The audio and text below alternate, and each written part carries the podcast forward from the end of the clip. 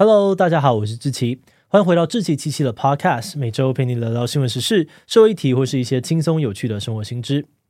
那今天这一集我们要来聊聊的主题是好莱坞大罢工，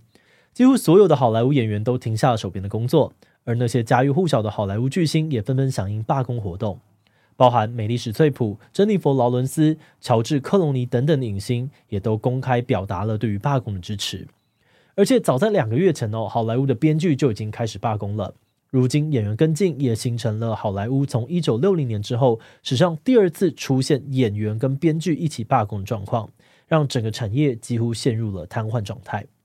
除了一直都蛮受欢迎的《阿凡达四》《死侍三》，还有丹佐华盛顿主演的《神鬼战士二》，迪士尼真人版《星际宝贝》等等电影，以及新一季《怪奇物语》《最后生还者》，还有《艾米丽在巴黎》等等的影集，也都传出了停拍、延后制作的消息。此外，很多的电影的宣传活动也都受到了影响，像是诺兰的新片《奥本海默》首映会上面呢，主演们就在走完红毯之后闪电离场。阿汤哥最新一集《不可能的任务》的亚洲宣传行程也因此临时喊卡。是说这些好莱坞演员为什么要罢工呢？这次罢工又会持续多久？造成多大的影响呢？今天就让我们一起来聊聊好莱坞大罢工吧。不过在进入今天的节目之前，先让我们进一段工商服务时间。以前在使用气炸锅的时候，最困扰的两个问题就是掌握不到食材熟的程度，还有需要翻面。但这次气炸锅的王者，全球销量 Number One 的飞利浦，新推出了透视海星气炸锅，完美解决了这两个问题。首先是它独家设计的海星底盘，可以反射热空气形成气流，让气流像热龙卷风一样包裹食材，所以不用翻面就能够锁住肉汁，烤出多汁酥脆的鸡腿排。再加上这次新增加的广角透视视窗，让大家能够及时的掌握食材的受热程度，无论是鸡腿熟了没，或是焗烤起司有没有焦的刚刚好，都能够立刻知道，真的解决了很多人过去使用气炸锅的困扰。那这台透视海星气炸锅目前在啧啧抢先销售当中，原价七千四百九十元，现在有七三折的优惠哦，大家心动的话就赶快点击资讯栏的链接去看看吧。好的，那今天的工商服务时间就到这边，我们就开始进入节目的正题吧。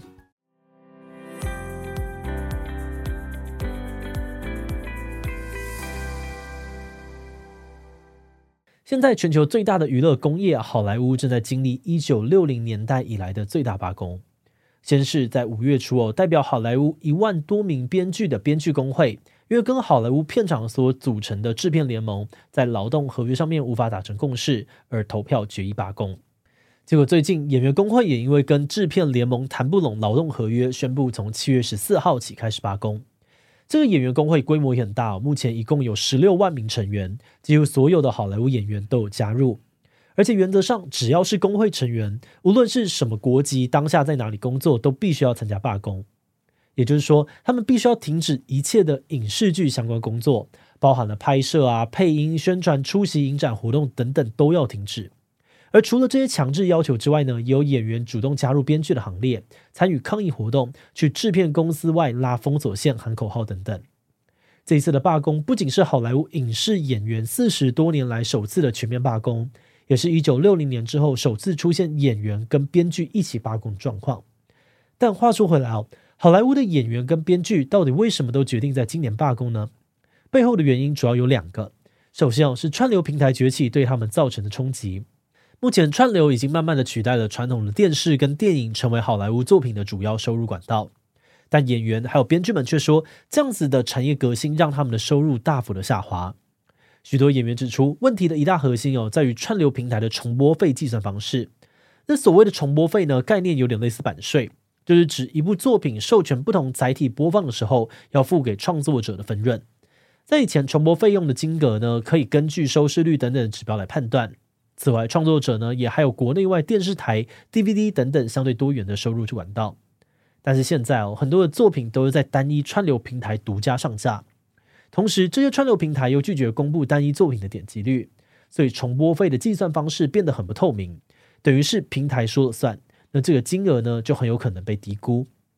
比如说，Netflix 的热门影集《劲爆女子监狱》的演员 Kimiko Glenn 呢，他就说，他一共出演了四十四集，但二零二零一整年拿到的重播费连一千块台币都不到。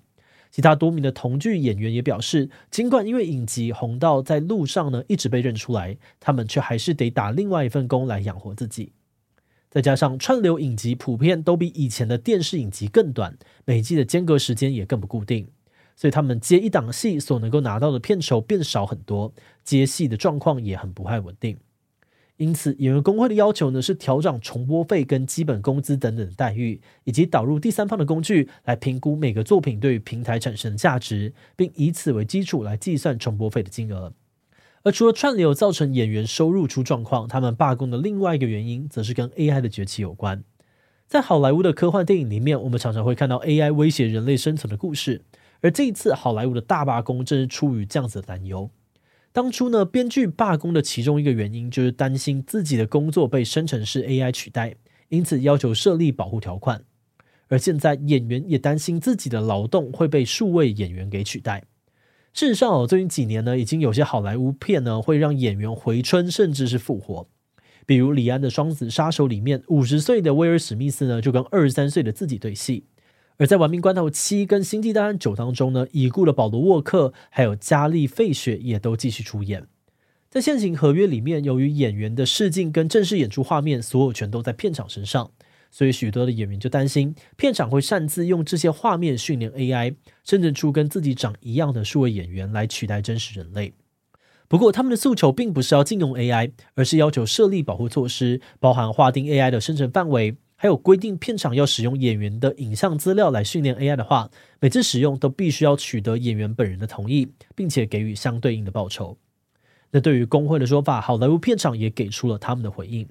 在演员罢工开始之后呢，制片联盟就对媒体表示，他们已经尽力提升了给予演员的待遇，虽然没有达到工会的预期哦，但从基本工资啊、重播费到养老金都有调整，而且基本工资的涨幅甚至是三十五年来最高的一次。另外，针对 AI 技术，制片联盟则说，他们的提议当中呢，也有保护到演员权益，比如说要取得同意才能够用演员的影像资料来生成以及使用他们的数位复制品。许多的制片公司呢，也向媒体表示哦，不是他们要剥削演员，而是现在这场产业革命对他们来说也很不容易，因为疫情的缘故，观众从线下跑到线上，现在又跑回线下，片场也还在以团乱当中呢去努力的求生，很多公司最近都在大裁员。像是今年初才宣布要裁员七千人的迪士尼 CEO 就说，工会的要求太不切实际了，批评哦这场罢工是在最坏的时候添乱，危害着这个还在试图从疫情当中恢复的产业。而除了片场之外呢，美国的网络舆论对于演员罢工也有一些批评。像是有些网友呢，就在 TikTok 上面批评罢工的演员们，一群呢百万富翁想要变成更有钱的富翁，认为演员们生活光鲜亮丽哦，明明已经很有钱了，现在还要求加薪是很贪心的行为。对此，许多的演员都跳出来表示，他们也不想要罢工，跟衣食父母对着干，更不是贪得无厌，只是靠演戏赚来的收入，真的让他们无法回生。他们强调，那些观众印象当中超有钱的巨星，只是好莱坞的一小部分人。其实绝大多数的演员呢，都是收入不多的基层演员，当中包含了替身演员啊、特技演员、背景群演、临演、配音员，跟许多没有成名的客串演员等等。那过去他们靠着相对稳定的片酬跟重播费，还能够维持生计，但近几年呢，却因为收入的骤降，面临着严重的生存问题。澳洲的演员 Luke Cook 呢，就表示哦，他现在客串演出一集影集，工作两周的薪水只有台币两万左右。而且这还没有扣掉税金以及给经纪人还有公司的分成，包含他自己在内呢。现在已经有九成五的好莱坞演员都无法靠着演员的工作为生，需要另外打工。但同时，他们也强调，这些巨星的参与跟呼吁也非常重要，因为这样子罢工才能够得到足够的影响力，来帮助基层演员跟编剧争取到更合理的待遇。许多的报道就指出，由于现在好莱坞的演员们非常团结，而且态度坚决，再加上片场也没有要让步的意思，双方之间几乎没有共识，这场罢工很可能会演变成一场持久战。然而，罢工拖得越久，对于好莱坞造成冲击当然也会越大。随着编剧啊、演员双罢，现在好莱坞的影剧作品纷纷停拍，即将上档的作品宣传碰壁，各大影展活动也因为影星的缺席受到影响。像是原定在九月中举办的艾美奖，就传出了可能延期的消息，而这对于影剧工作者还有整个产业都可能造成惨重的损失。根据报道呢，一九八零年为期十周的影视演员罢工，就让好莱坞损失了相当于现在的三点七亿美元；而二零零七年呢，为期十四周的编剧罢工，更让好莱坞损失了超过二十亿美元。那现在编剧的罢工已经开始十几周了。再加上演员也罢工哦，损失恐怕会比之前都来得更高。但因为罢工还在进行当中，具体会造成多少的损失，目前还很难说。另外，除了金额损失，从产业发展的角度来看呢，这场罢工可能会造成非常深远的影响。有分析指出，虽然现在呢，多数的片场都还有库存，但最快可能在今年底就会出现无戏可上的状况。那为了补足缺口，片场呢可能就会复修更多的老电影，推出更多的实境秀，以及制作更多好莱坞以外的影视剧。而另外一方面，串流平台其实早在几年前就开始把影剧制作的重心分散到全球各地。因此，有分析认为，哦，这次罢工可能会加速国际化制作的脚步，让好莱坞的产业链外移。此外，也有分析认为，现在有很多串流平台都在投资方的压力之下，面临着转亏为盈的压力，所以他们在罢工的冲击之下，可能会先暂缓原创制作的脚步。但是在国际上面呢，已经先站稳脚步的 Netflix，反而可能会趁着这个机会甩掉竞争对手，成为这场罢工的最大赢家。节目的最后，也想来聊聊我们制作这集的想法。之前我们有一集专门在聊好莱坞编剧的罢工，但没有想到现在连演员也罢工了，而且他们罢工的主要原因呢，一样也是科技革新所造成的冲击。那我们之前有说过，我们觉得硬性规定不能够用 AI 取代人类，听起来有点治标不治本。不过这次看了演员工会的诉求之后，我们觉得他们有点出一件蛮重要的事情是，要限制资方不能够在运用 AI 的时候剥削劳工的付出。因为 AI 没有办法无中生有，无论要生成什么样子的东西，都需要有参考模仿的对象。比如说，你要用 AI 来创造数位演员，那真实演员的表演画面就会是非常关键的资料。所以这些演员的诉求呢，不是要禁止 AI 模仿他们，而是认为哦，片场在用 AI 来模仿演员的时候，演员这边也应该要拿到相应的报酬。那么，之所以会认为这点很重要，是因为我们觉得 AI 取代部分人类工作，应该是一件无可避免的事情。毕竟，那就是它被发明出来的目的。所以，与其去谈会不会被取代之类的问题，我们觉得这个训练 AI 的过程是否公平，每个帮助 AI 进步的群体是不是都有得到合理的报酬，或许会是一个更值得去关注的面向。好的，那我们今天关于好莱坞大罢工的介绍就先到这边。如果你喜欢我们的内容，欢迎按下最终的订阅。如果是对于这期好莱坞大罢工内容，对我们的 Podcast 节目或是我个人有任何的疑问跟回馈，也都非常的欢迎你在 Apple Podcast 上面的下午星留言哦。那今天的节目就到这边告一段落，我们就下集再见喽，拜拜。